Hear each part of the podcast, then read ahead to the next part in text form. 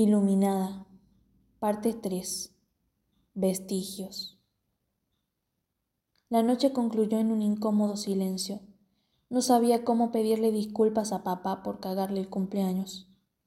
Lo poco que sabía se reducía al hecho de tener un tío acosador de niñas menores.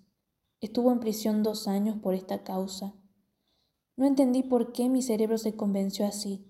En siete años no se puede olvidar por completo las facciones del rostro de alguien. ¿O sí?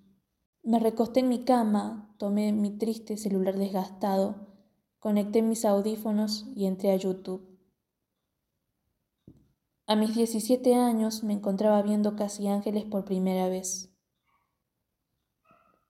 Lo hice para despejarme porque mi mente no dejaba de repetir que debía introspeccionarme un vaivén de pensamientos me obstruía el sueño y también las ganas de prestarle atención a la serie que trataba de ver. A veces odiaba mi mente, nunca me dejaba en paz. Miré los ojos de la protagonista y moví mi cabeza hacia un lado, derecho para ser exactos. Y de repente tuve una epifanía. La protagonista sufría de amnesia disociativa Corriendo como el rayo McQueen, salí de YouTube y entré a Google. La amnesia disociativa es la pérdida de memoria originada por un acontecimiento traumático o estresante que produce una incapacidad para recordar información personal importante. Las personas tienen lagunas en su memoria que pueden abarcar desde minutos hasta décadas de su vida. Ok, sé que Google siempre deseaba lo peor, pero ¿Y si esto estaba ocurriendo precisamente conmigo? ¿Y si ese tipo me hizo algo que evidentemente no podía recordar?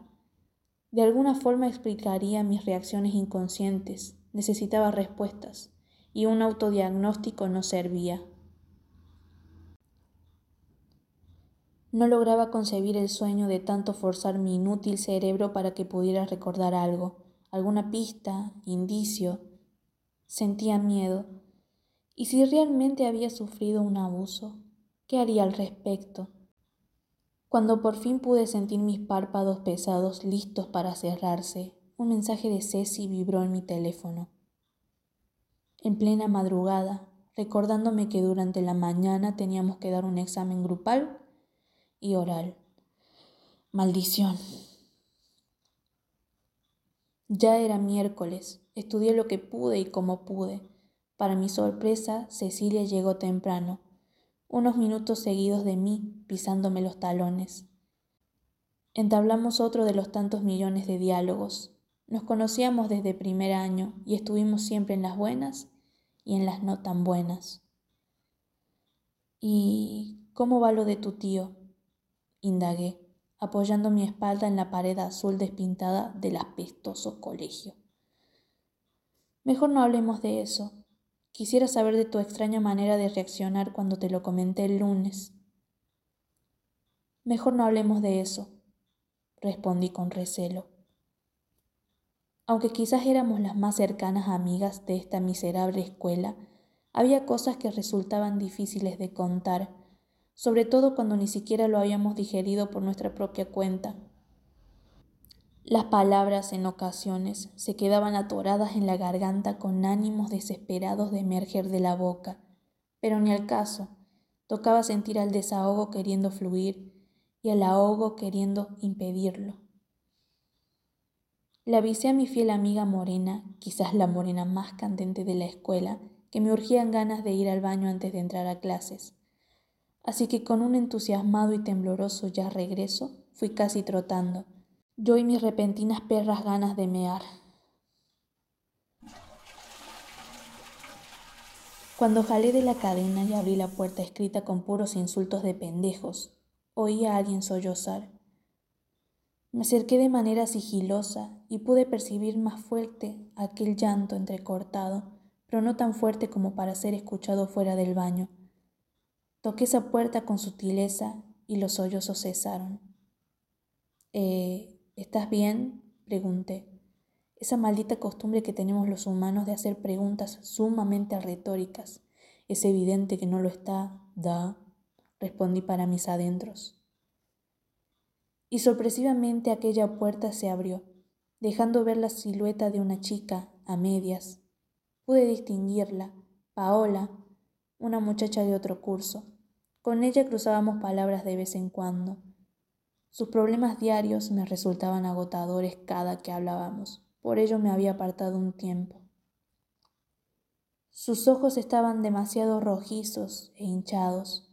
Paola se caracterizaba por usar buzos extremadamente largos y anchos, pero yo sabía que se los ponía no por gusto, sino para ocultar sus autolesiones. Tantas cosas que yo sabía de otras personas y no hacer nada para intentar repararlo me hacía sentir inútil. Y en parte lo era. Quizás se trataba de alguna clase de indiferencia.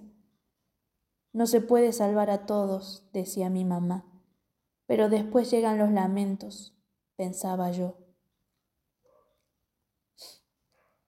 Paola se acercó a mí.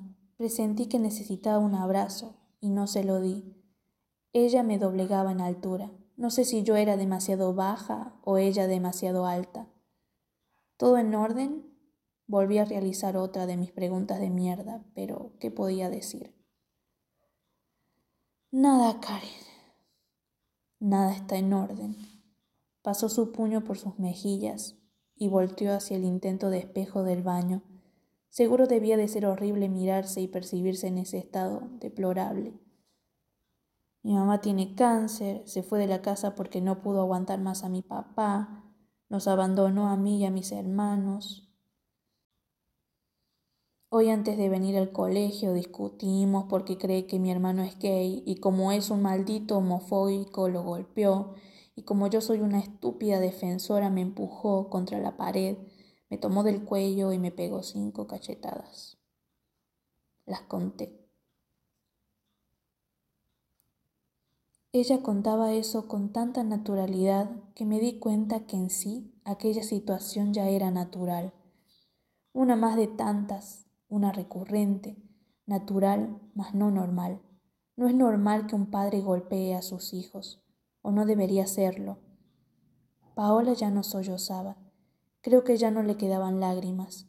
Sentí pena, sentí pena por ella, por su situación, y por el mundo que tenía que aguantar el desperdicio de oxígeno de algunos humanos, de la mayoría en sí, tanta mierda dando vuelta por ahí. La campana sonó para dar inicio a las clases del día. Estiré mi mano y la posé sobre su mejilla. Vas a salir de esta, le largué.